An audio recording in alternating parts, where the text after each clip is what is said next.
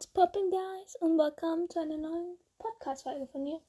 Ähm, ich habe jetzt das erste Mal auch so eine Musik davor genommen. Äh, danke nochmal an dich, Wally, dass du mir gezeigt hast, wie es geht. Ähm, und es hieß Vinyl Couch. Und ich dachte mir so, Vinyl Couch? Mag ich? Nehme ich. Und ich finde, das ist auch so ein bisschen so ruhig. Ich finde, das passt auch zum Lesen. Also dachte ich mir, supi, nehmen wir. So, wir werden jetzt auf jeden Fall weiterlesen. Wollen wir ja alle, ne? So, warte mal. Ähm, ich bin ehrlich, es ist 23.37 Uhr. Eigentlich wollte ich schon vor einer halben Stunde anfangen. Allerdings, ja, weiß auch nicht, ne? Dann habe ich noch auf WhatsApp mit Wally geschrieben. Also mit euch im Chat. Und ja, weiß auch nicht. Dann war ich noch duschen, hab mich Bett fertig gemacht. Aber jetzt, Leute, liegen wir endlich im Bett. Und wir können anfangen. Oh. Okay. Um, ähm, ich habe hier übrigens meine Ananas an. Finde ich super. So, dann legen wir jetzt hier mal. Also ich glaube, ich mache heute nicht so lange, weil ich wollte heute auch ein bisschen früher vielleicht mal ins Bett gehen. Und Deswegen machen wir vielleicht nur ein Kapitel. Mal gucken. Wenn wir denn nur gerade 10 Minuten drin sind, dann lese ich noch eins. Aber ich wollte das jetzt nicht so lange machen. Und ja, let's go. Ich habe übrigens immer noch nicht weitergelesen. Heute war ich richtig produktiv. Und genau, lass uns weiterlesen. Also, Kapitel 8. Das Abendessen zog ich für Derek in beinahe unerträgliche Länge. Weniger deshalb, weil Mom Fisch gebraten hatte und das Herausoper Herausoperieren der, Ge der Geräten wie immer eine mühsame Prozedur war, sondern weil Dad erst um halb neun nach Hause kam. Moms also Mom Gereiztheit verflog beim Anblick seines erschöpften Gesichts. Schlimmen Tag gehabt? Er zuckte nur mit den Schultern, wuschelte Rosie durchs Haar und ließ sich dann auf den Stuhl am Kopfende des Tisches fallen. Derek hatte er kaum Blick, eines Blickes gewürdigt, was vielleicht auch daran lag, dass Rosie ihn mit ihrer Musikalbesetzung, Musical-Besetzungsgeschichte zutextete, inklusive erster Hörproben. Tut mir leid, Leute. Irgendwie, ich bin heute ein bisschen durch den Wind. Immerhin brachte sie ihm zum Lachen. Das war Derek zuletzt gelungen, als er noch im Krabbelalter gewesen war. Ihr seid euch zu ähnlich, sagte Mom oft, wenn Derek anklingen ließ, dass, dass das Dad am Tag kaum zwei Worte mit ihm wechselte. Damit konnte sie recht haben. Er und sein Dad waren in der Familie die mit dem dunklen Haar und dem düsteren Gemüt. Dad schweigsam und ernst, Derek selbst unsicher und wütend. Mom und Rosie waren dagegen beide lebendig, redselig und meistens abartig gut gelaunt. Schon möglich, dass Dad sich daher lieber an sie hielt, aber insgeheim glaubte Derek, dass der Grund dafür ein anderer war. Der Fisch auf seinem Teller war dunkelbraun gebraten und knusprig, genau so, wie er es liebte. Ich hatte heute meine Physikpräsentation, erzählte er, als Rosie gerade eine Sprechpause einlegte, um Luft zu holen. Lief gut. Mr. Henley war total zufrieden. Toll, das freut mich, Mom strahlte. Dad nickte immerhin wohlwollend. Welches Thema? erkundigte er sich. Dereks Laune sank mit einem Schlag. Darüber hatten sie erst vor zwei Tagen gesprochen. Er hatte Dad den ganzen Aufbau seiner Arbeit dargelegt, stolz darauf, wie wissenschaftlich alles klang. Die Schalenstruktur der Atome, sagte er leise und fühlte, wie das vertraute Grollen in seinem Inneren lauter wurde. Ah, Dad zog eine lange Geräte aus seinem Kabeljau. Interessant. Derek fing Rosies Blick auf, mit dem sie ihn hat, nicht auszurasten. Er nickte, konzentrierte sich auf sein Essen und wünschte sich, dass äh, es wäre schon vorbei. Dieses Dorf, das er im Spiel vorhin beinahe erreicht hätte, würde er es wiederfinden? Er wollte sich so gerne näher dort umsehen. Es hatte verlockend gewirkt. Die einladenden Lichter, die Edelsteinblüten. Er musste die Stelle suchen, an der er aus dem Spiel geflogen war. Oder eher herauskatapultiert worden, wenn man es genau nahm, weil Rosie ins Zimmer platzen und ihn unterbrechen musste. Der Druck in seinem Inneren nahm zu, als würde da etwas sitzen und sich aufplustern. Er kannte das Gefühl, sobald dieses etwas ihm sobald dieses etwas ihm die Luft zum Atmen abdrückte, war es gut möglich, dass er rumschrie oder einen Teller an die Wand pfefferte. Alles schon passiert. Er atmete aus und wieder ein, dachte an Maia und wie sie ihn heute angesehen hatte, als wäre sie wirklich beeindruckt gewesen. Und danach waren sie sich noch einmal über den Weg gelaufen. Er hatte sie erkannt, sie ihn bestimmt nicht. Soriana, Sor die Vampirin, die Maia so sehr glich. Sie hatten sich beide für das gleiche Volk entschieden. Zeigte das nicht, wie ähnlich sie sich waren? Seelenverwandt. Der Gedanke ließ den Druck in seinem Inneren fast verschwinden. Derek fühlte Mams Hand auf seiner Schulter. Alles gut? Ja, es, ja ist es. Noch, oh, meine Güte. Noch eine Portion? Es ist genug da. Nein, danke, ich habe noch ein paar Sachen für die Schule zu erledigen. Er trug seinen Teller in die Küche und stellte ihn in den Geschirrspüler. Dann verzog er sich in sein Zimmer, hängte das Bitte nicht stören Schild an die Türklinke, das Rosie ihm vor zwei Jahren zum Geburtstag gebastelt hatte. Sie freute sich jedes Mal, wenn er es verwendete, und hielt sich normalerweise an seinen Wunsch. Das rote E leuchtete ihm von seinem Notebook entgegen. Er stülpte sich die Kopfhörer über und blickte es an. Wald. Ja, er ist in einem Wald, der aussieht wie der, den er verlassen musste. Es ist immer noch Nacht, der Mond spiegelt sich in Torkans Helm und lässt die edelsteinartigen Blumen wirken, als würden sie von innen, als würden sie von innen leuchten. Die Stelle, an der er steht, ist allerdings eine andere als zuvor. Er dreht sich einmal um die eigene Achse. Von Mandrik und Bloodwork ist weit und breit nichts mehr zu sehen, aber damit hat Torkan auch nicht gerechnet. Er geht ein paar Schritte weiter und die Musik ist wieder da. Sie hüllt ihn ein und macht ihm Mut. Er ist auf dem richtigen Weg. Daran besteht kein Zweifel. Und tatsächlich, kurz darauf erreicht er die Stelle, die er gesucht hat. Aus der Senke, da die vor ihm liegt, dringt dringt warmes, einladendes Licht durch die Zweige bis zu ihm. Über einen bogenförmigen Weg beginnt er mit dem Abstieg. Nun sieht er zum ersten Mal genau, woher das Licht kommt. Es ist wirklich eine kleine Siedlung, die vor ihm liegt. Sechs Hütten und drei hügelartige Höhlen. Gut, die Hälfte der Behausungen muss bewohnt sein, denn im Inneren, denn im Inneren brennt Feuer oder zumindest Kerzen. Torkan spürt, dass er hier keine Gefahr zu erwarten hat. Es ist ein friedlicher Ort, einer, der ihn willkommen heißt, wie einen Freund oder einen Sohn. Er ist fast bei der ersten Hütte angelangt, als jemand aus seiner Höhle als jemand aus einer der Höhlen tritt, ein großgewachsener Mann mit dunklem Bart, in dem sich schon gute Spuren zeigen. Er kommt direkt auf Torkan zu und betrachtet ihn mit freundlicher Neugierde. Sei gegrüßt, Fremder. Was führt dich nach Rea? Seine Stimme ist tief und einnehmend. Torkan betrachtet den Mann, sucht vergebens nach dem roten Gürtel, an dem man die anderen Kämpfer erkennt. Räuspert sich. Der Zufall. Ich war auf dem Weg nach Osten, doch dann habe ich meine Begleiter verloren. Der Mann lächelt. Du bist ein Krieger der Nacht und glaubst an Zufall? Es dauert einen Moment, bis Torkan versteht, was gemeint ist. Er ist Vampir. Ist sein Volk dafür bekannt, besonders abergläubisch zu sein? Vielleicht war es ja auch das Schicksal sagt er und kommt sich dabei ein bisschen lächerlich vor. Vielleicht. Der Mann streckt ihm die Hand entgegen. Ich bin Idmon. Darf ich wissen, wer du bist? Ich heiße Torkan. Er hat einen Moment gezögert.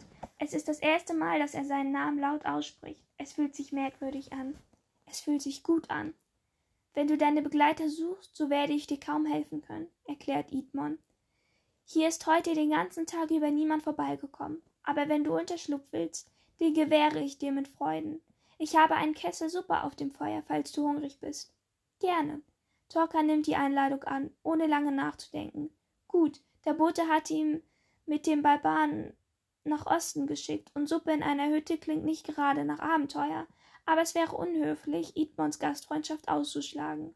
Außerdem will Torkan das Dorf noch nicht verlassen. Es ist einfach wunderschön hier. Dunkel, aber nicht auf bedrohliche Art eher wie in einem behaglichen Versteck. In Idmonds Behausung verstärkt sich dieser Eindruck noch. Es ist keine Hütte, sondern ein in ein Fels gehauener Raum, mit Nischen und funkelnden Tropfsteinen. An den Wänden reibt, reihen sich Buch an Buch in Sternen, in steinernen Regalen, dazwischen stecken da und dort Schriftrollen. An einer Kette über der Feuerstelle hängt ein kupferfarbener Kessel, in dem es verheißungsvoll blubbert. Nimm Platz. Idmon weist auf einen der Stühle, die um den grob gezimmerten Holztisch stehen. Er stellt einen Zinnkrug vor Torkan hin und gießt etwas Goldgelbes hinein. Du, also du wanderst noch nicht lange durch unsere Wälder, habe ich recht? Sieht man ihm das an? Nein, ich bin neu hier, also fremd. Und ich habe keine Karte gefunden, die mir hilft, mich zurechtzufinden. Idmon lächelt, kehrt dann seinen Kessel zurück und rührt darin rum. Dann bist du bei mir richtig. Ich kenne diese Welt. Ich kenne ihre Bewohner und ihre Gebräuche. Manchmal kenne ich sogar die Zukunft. Er füllt zwei Holzschüsseln mit Suppe und bringt sie an den Tisch. Wenn du etwas wissen möchtest, frage mich. Die Gelegenheit wird Torkan sich nicht entgehen lassen. Die erste Frage, die ihm in den Sinn kommt, betrifft Suriana. Ob Idmon sie kennt und wo man sie finden kann? Doch damit anzufangen ist ihm unangenehm. Aber es gibt auch anderes, das er wissen möchte. Ist es wirklich so, dass ich hier nur eine Chance habe? Dass es vorbei ist, wenn ich sterbe? Um den Mund seines Gastgebers spielt ein amüsiertes Lächeln. Warum sollte das nicht so sein? Der Tod ist unwiderruflich. Für alle. Er lehnt sich in seinem Stuhl zurück. Dachtest du, du wärst unsterblich, nur weil du ein Krieger der Nacht bist? Nein, das habe ich nicht gemeint. Ich. Er bricht verlegen ab. Ich wollte nur wissen, wie vorsichtig ich sein muss, wie viel ich riskieren kann. In Edmonds Augen funkelt es. Der Tod kommt nicht nur zu denen, die es gefährlich lieben. Er nimmt sich auch die, die Sicherheit suchen oder Nahrung. Ohne Torkan aus den Augen zu lassen, deutet er auf dessen Suppenschüssel. Hast du dir überlegt, dass ich dich töten könnte, ohne ein Schwert in die Hand zu nehmen? Nein, das hat er nicht. Unsicher bewegt er seinen Holzlöffel in der dunkelgelben Flüssigkeit. Da, wo sie in Bewegung gerät, bilden sich goldfarbene Schlieren. Idmon selbst hat noch nichts gegessen, fällt ihm jetzt auf. Du würdest mich vergiften? Nein. Warum sagst du denn so etwas? Sein Gegenüber beugt sich vor, weil du von selbst nicht auf die Idee gekommen wärst. So wie die meisten verlorenen Wanderer. Die Frage ist doch, vertraust du mir? Bis vor einer Minute hat Torkan das getan. Er hat sich wohlgefühlt, gut aufgehoben. Nun fragt er sich, ob er nicht vielleicht in eine Falle gegangen sein könnte. Aber es spricht alles dagegen. Idmonds Freundlichkeit, das Gefühl, willkommen zu sein und das ihm sogar der Wald vermittelt. Wenn das Betrug ist, dann. Er beschließt, es auf ankommen zu lassen und führt den Löffel zum Mund. Zweimal, dreimal, dann legt er ihn hin und wartet. Nichts passiert, außer dass draußen der Wind auffrischt und den Wald rauschen und raunen lässt. Die Flammen unter den Kupferkessel flackern. Idmon hat Torkan keinen Moment lang aus den Augen gelassen, nur lächelt er. Bist du überrascht? Ich sagte doch, ich würde dich nicht vergiften. Stimmt, und ich habe dir geglaubt und habe recht gehabt. Er fühlt sich, als hätte er eine Probe erfolgreich bestanden, als wäre in Idmons Achtung gestiegen. Du hast gesagt, du könntest die Zukunft sehen. Sein neuer Freund nickt. Ich dachte mir schon, dass dich das interessieren wird. Kannst du mir etwas dazu sagen? Es muss nicht viel sein, bloß irgend, nur irgendetwas, das mich morgen erwartet. Idmons Blick gleitet zur Seite, dann schließt er die Augen. Einige Zeit lang ist es still im Raum. Nur der Wind trägt ein Geräusch heran, ein Heulen, das von einem Wolf stammen könnte. Berge, sagte Iman schließlich. Feuerberge. Torkan fragt nicht weiter nach. Wahrscheinlich liegen sie im Osten. Dorthin wird er sich wohl oder übel wenden müssen, wenn er den Boten nicht verärgern will. Überhaupt, der Bote. Der ist ein Thema, über das er gerne mehr erfahren würde. Bei seiner Erwähnung wird Idmonds Miene undurchdringlich der Bote mit den gelben Augen. Vor ihm habt ihr alle die größte Angst, nicht wahr? Ach, Angst? Doch, sagt Torkan unbehaglich, Angst nicht gerade. Aber etwas stimmt nicht mit ihm. Ich habe dir doch. Ich habe dir doch von den beiden Barbaren erzählt. Einer davon, ein echter Riese, heißt Blutburg, scheint ihn besser gekannt zu haben. Er wollte nichts mit ihm zu tun haben, obwohl er ein Geschenk bekommen sollte. Edmund schweigt, zeichnet mit den Fingern auf der Tischplatte die Maserung des Holzes nach. Es ist nicht der Bote, auf den ihr euer Augenmerk richten solltet, sagte er dann leise. Er ist ein Bote, verstehst du? Es liegt in der Natur seiner Aufgabe, von jemandem geschickt zu werden. Da war etwas dran. Von wem? Für die Frage endet er ein herzliches Lachen. Es gibt Dinge, die hier niemand ansprechen wird. Idmund beugt sich vor. Von jemandem, der nicht selbst in den Vordergrund treten möchte. Draußen schreit ein Käuzchen hohl und klagend. Er wendet den Kopf. Es ist Zeit, sagt er. Du musst morgen ausgeruht sein, wenn du wenn du möchtest, kann ich dir eine Schlafstatt anbieten, in der du für diese Nacht sicher bist. Er weist auf eine breite Bank, über der mehrere Fälle liegen. Danke. Es gibt noch etwas, was du wissen solltest. Die Glut in der Feuerstelle glimmt nur noch. Idmons Gesichtszüge sind fast nicht mehr zu erkennen. Es gibt ein Erkennungszeichen unter den Kämpfern und Wanderern von Erbos. Er legt eine Hand flach auf die Brust, als wolle er eine, einen Schwur leisten, ballt sie dann kurz zur Faust und streckt sie wieder. Tu es mir nach. Zwei Versuche, dann ist Idmon zufrieden. So kannst du erkennen, wer zu den Eingeweihten gehört. Aber du darfst sie weder verraten noch dich mit ihnen besprechen. Das weißt du, nicht wahr? Ja, ich verstehe nun nicht wahr. Idmon unterbricht ihn mit einer Handbewegung. Ich wünsche dir eine ruhige Nacht. Das Feuer ist heruntergebrannt. Er schließt die Feuer. Er, er schließt die Fensterleben. Die Welt wird schwarz. Milch aus dem Kühlschrank, Kekse aus der Süßigkeitendose. Die Familie schlief schon, und Derek genehmigte sich einen späten Snack, um den Frust über das unerwartete schnelle Ende seiner Airboss-Session zu besänftigen. Er hätte doch noch Soriana fragen sollen. Morgen würde er das Zeichen bei Maya ausprobieren, wenn er den Mut dafür aufbrachte. Es war erst knapp elf Uhr gewesen, also hatte Derek versucht, das Spiel noch einmal zu starten, nachdem er es sich selbst beendet hatte, ohne Erfolg. So oft er das rote E auch anklickt hatte, das Programm hatte überhaupt nicht reagiert. Beim Antippen auf dem Smartphone war immerhin das Display dunkel geworden, und das hatte sich ein Wort gebildet, und zwar, ja genau, Geduld. Derek war ziemlich stolz auf sich, dass er das Handy daraufhin nicht an die Wand geworfen hatte.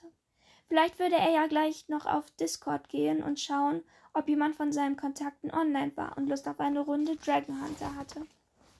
Bloß reizte der Gedanke ihn nicht sonderlich.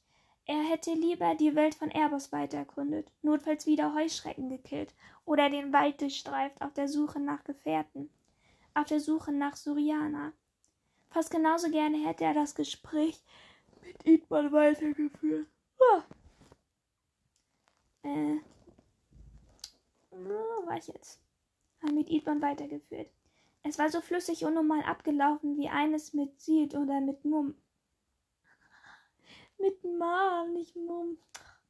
Ungewöhnlich war das. Derek lehnte sich ans Fenster und sah auf die dunkle Straße hinaus.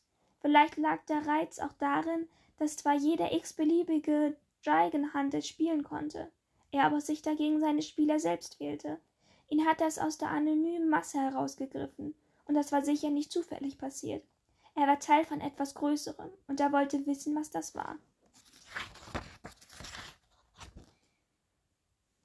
Obwohl er sich relativ früh schlafen gelegt hatte, fühlte er sich am nächsten Morgen wie durchgekaut und wieder ausgespuckt. Die Heuschrecken hatten ihn bis in seine Träume verfolgt. Ihre Stre Stählern stählernen Stacheln waren lang gewesen, wie Lanzen. Sie hatten ihn umzingelt und begonnen, ihn bei lebendigem Leib zu fressen. Zum Glück war er schnell aufgewacht. Dann aber nicht mehr richtig eingeschlafen. Nun rührte er in seinem Tee, während Rosie auf dem Flur Steppschritte übte. Hinter seinem Schläfen pochten beginnende Kopfschmerzen. Wollen wir dann? Seine Schwester lugte durch die Küchentür. Sie besuchten zwar nicht die gleiche Schule, den ersten Teil des Weges legten sie aber trotzdem gemeinsam zurück. Klar, bin gleich soweit. Er kippte den restlichen Tee in einem Zug hinunter und griff nach seiner Tasche. Drei Minuten später waren sie auf dem Weg zur U-Bahn. Als Derek vor der Schule ankam, wartete Sid schon vorm Tor auf ihn. Hey, hast du das dritte Mathebeispiel kapiert, das wir aufgebaut haben, äh, aufgehabt haben? Ich werde noch irre damit. Du hast, er unterbrach sich und legte die Stirn in Falten. Alles okay mit dir? Ja, wieso? Weil du irgendwie krank aussiehst. Bin ich nicht. Ich habe schlecht geschlafen und totalen Mist geräumt, äh, geträumt. Ah, na dann. Sid lockerte den Knoten seiner Schulkrawatte und deutete mit einer Kopfbewegung zum Eingang hin. Ab in den Schlachthof. Auf dem Gang, wo sich ihre Spinde betrafen, äh, befanden, hatten sich eine kleine Menschentraube gebildet. Anfeuerungsrufe waren zu hören. Im Näherkommen sah Derek, dass sein Freund Owen in der Mitte der Ansammlung stand und Morton bei den Schultern gepackt hatte der zwar viel größer und sicher stärker als Owen, machte aber trotzdem einen betretenen Eindruck. Ich war das nicht, du Spast. Lass mich, okay? Der halbherzige Versuch, sich zu befreien, scheiterte. Natürlich warst du es. Owens Stimme war heiser vor Wut. Oder Riley, ihr habt doch gerade erst Derek Spind aufgebrochen. Glaubt ihr, das hat keiner mitbekommen? Ich gehe zu Direktor Louis. Mir scheißegal, ob du von der Schule fliegst oder nicht. Das Tablet gehört meinem Vater. Seed hatte sich bereits zu den beiden Streitenden durchgedrängt. Jetzt zog er die rundliche Gestalt seines Kumpels zur Seite. Was ist denn los? Das Arschloch hat dein Tabl Tablet aus meinem Spind geklaut. Tablet oder Tablett? Ich weiß es nicht. Hab ich nicht, rief Morton. Sag dem Idioten, er soll besser auf seinen Kram aufpassen. Ich gehe zu Louis, wiederholte Owen, sichtlich verzweifelt. Ich sag ihm, dass du das öfter machst. Oder du gibst mir das Ding jetzt wieder. Ich habe es mir von meinem Vater geliehen. Der bringt mich sonst um. Da wäre ich ihm echt dankbar. Morton warf erst Derek, dann sieht einen überheblichen Blick zu. Lass den kleinen Ir Irren besser nicht ohne Aufsicht herumlaufen. Wenn er mich bei wenn er mich bei Louis anschwärzt, kann ich kann er sich sicherlich auf den Rest des Jahres freuen. Er ging in, er ging und die Menge zerstreute sich. Seed und Derek halfen Owen, seinen Spind noch einmal genauer zu durchstöbern. Äh, zu durchforsten, mein Güte. Also heute ist schön mitlesen. Sie nahm alle Hefte, Mappen und Bücher heraus. Sid leuchtete mit dem Handy in sämtliche Winkel, doch von dem Tablet keine Spur. Sicher, dass du es in der Schule gelassen hast? fragte er Red. Hundertprozentig. Dad killt mich. Du sollst auf jeden Fall melden, dass es weggekommen ist, meinte Derek. Musst ja nicht sagen, dass du Morton verdächtigst, obwohl das geil wäre, wenn sie in einen Sachen suchen und es finden würden. Vielleicht hast du es woanders hingelegt und es taucht wieder auf, versuchte Sid ihn zu trösten. Sekunden später läutete die Schulglocke und Owen brach, und Owen brach zu seiner Biologieklasse auf. Sid und Derek hatten die erste Stunde gemeinsam. Geographie war eines der entspanntesten Fächer. Mr. Clemens erzählte locker vor sich hin, tat das aber so, dass die Fakten hängen blieben. Heute Morgen winkte er schon beim Hereinkommen Paul zu sich, damit der den Beamer startete. Dann wandte er sich der Klasse zu. So, Freunde, die nächsten Wochen geht es nun geht es um Vulkane, um die verschiedenen Vulkantypen, um die Vorhersage von Ausbrüchen und damit verbundene Ereignisse. Glutwolken zum Beispiel oder pyroklastische Ströme. Und natürlich auch um die Frage, ob sie eine Rolle beim Klimawandel spielen. Er, deutet, er deutete auf die Fenster. Kann jemand die Rollläden runterlassen? Wir fangen nämlich mit einem Film an um die passende explosive Stimmung zu kommen. Derek stützte sein Kinn auf die Hände. Owens Tablet ging ihm nicht aus dem Kopf. Vielleicht hatte er ja recht und Morton hatte es sich wirklich aus angeeignet. Wundern würde es ihn nicht. Er betrachtete schläfrig, wie glühendes Gestein aus Kratern geschleudert wurde. Wenn er nicht aufpasste, würde er die sonore Stimme des Sprechers ihn in kürzester Zeit einnicken lassen. Er sollte zur Sicherheit Süd Bescheid geben, damit er ihn weckte, wenn der Film zu Ende wenn der Film zu Ende. Er dachte den Gedanken nicht fertig, dann hatte eben etwas begriffen, das alle anderen aus seinem Kopf verdrängte. Schlagartig war er hellwach. Er hatte Art Edmonds hellrische Fähigkeit auf die Probe stellen wollen und ihn nach etwas gefragt, das ihn heute erwarten würde. Berge, hatte Edmond gesagt. Feuerberge. Dereks Blick, Dereks Blick, äh, Dereks Blick hing starr an der Wand vor ihm und dem Lavastrom, der gerade darauf projiziert wurde. Feuerberge.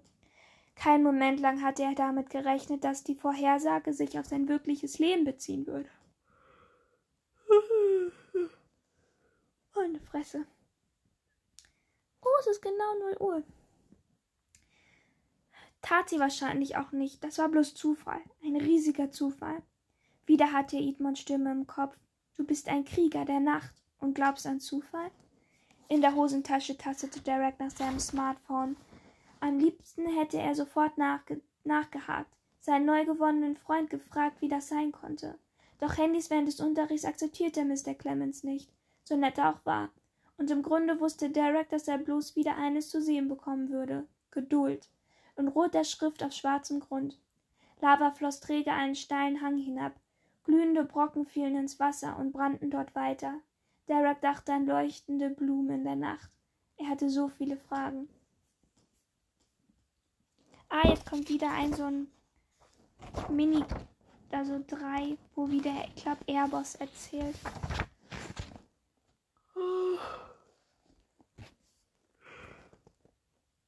Volle Fresse. Ich zähle mal, wie viel Kapitel 9 ist. 1, 2, 3, 4, 5, 6, 7, 8, 9, 10, 11, 12, 13, 14, 15. Hm. Na gut, ich lese jetzt noch einmal dieses 3. Also ich weiß nicht, ob ihr das jetzt auch schon mitbekommen habt. Aber hier sind immer so zwischendurch, ja, so Seiten, die sind nur eine Seite lang. Und die Zahlen sind da ganz ausgeschrieben.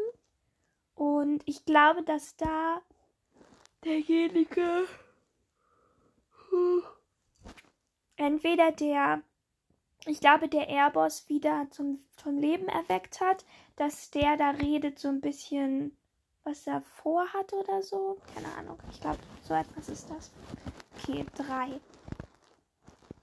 Verzerrte Schatten an der Decke. Jedes Mal, wenn draußen ein Auto vorbeifährt. Von weitem die, die Sirene eines Polizeiwagens. Ein klaffender Hund im Nachbarhaus. Ich liege im Bett und nähere dunkle, annähe, an. Ich liege im Bett und nähe. Mann! Ich liege im Bett und nähere dunkle Ahnung in der dunkelsten Stunde der Nacht. Ahnungen in der dunkelsten Stunde der Nacht. Wie verwerflich ist das, was ich tue? Ein Gedankenspiel. Gehen wir davon aus, wir hatten, wir hätten ein Werkzeug in der Hand, das unsere verzweifelsten Wünsche erfüllt? Es hinterlässt keine Spuren. Wir müssen uns nicht die Hände schmutzig machen. Niemand wird uns hier auf die Schliche kommen. Wir haben allerdings nicht in der Hand, wer im Lauf der Zeit zu Schaden kommt.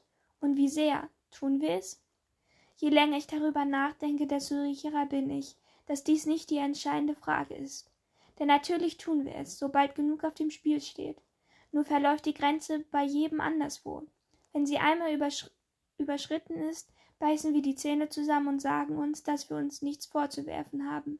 Wir sind im Recht, wir tun nicht mehr als das Nötige. Aber sobald sich zeigt, dass der Preis zu hoch ist, treten wir dann auf die Bremse? Oder schließen wir die Augen und lassen die Lawine weiterrollen, die wir losgetreten haben und alles mitreißen und alles mitreißt, was mir in den Weg kommt. Ich stelle mir diese Frage immer öfter. Kann ich den Stecker ziehen, wenn es zu schlimm wird? Und dann mit den Konsequenzen leben? Aha. Also sind es mehrere Leute, die dahinter stecken. Och, Leute, ich glaube, ich mache jetzt los. Ist jetzt zwar ein bisschen kürzerer Podcast. Hm. Aber ich denke mal, dass das ja bestimmt nicht schlimm ist. Und ja, genau. Ich muss sagen, ich weiß nicht, eigentlich, eigentlich könnte ich jetzt das Kapitel noch lesen, weil so müde bin ich jetzt eigentlich noch gar nicht. Aber ich weiß nicht, ob ihr das mitbekommt, aber also heute, also es ist jetzt einfach zu spät, um das vorzulesen. Also ich, ich glaube, ich lese jetzt noch immer so alleine, weil ich will euch das nicht antun, dass ich mich die ganze Zeit verlese. Und ja, ich weiß nicht, oder lese ich das jetzt noch mit euch zusammen? Oh, ich bin auf jeden Fall auf Seite 102. Yay, ich habe die 100 Seiten Marke geknackt glaube, ich lese das jetzt noch alleine. Und ja, dann mal gucken, ob ich morgen, ich weiß nicht, ob, ob ich morgen nochmal einen Podcast aufnehme, weil morgen bin ich bei Finns Geburtstag. Und ja, genau. Also, bei mir ist es gerade 0 Uhr 6. Also, wenn ihr das auch abends hört, dann wünsche ich euch eine gute Nacht.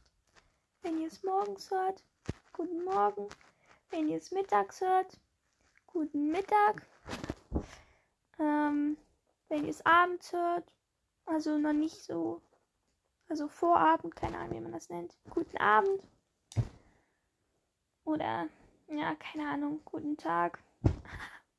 Gut, ich laber schon wieder total viel Scheiße. Ähm, Ich hatte meine Box noch gar nicht ausgemacht. Na, jetzt ist sie ausgegangen. Okay. Also, tschüssi Leute und ich hoffe, euch hat dieser Podcast gefallen. Auch wenn ich mich ziemlich oft verlesen habe. Aber naja. Ich wäre jetzt noch genau bei 30 Minuten und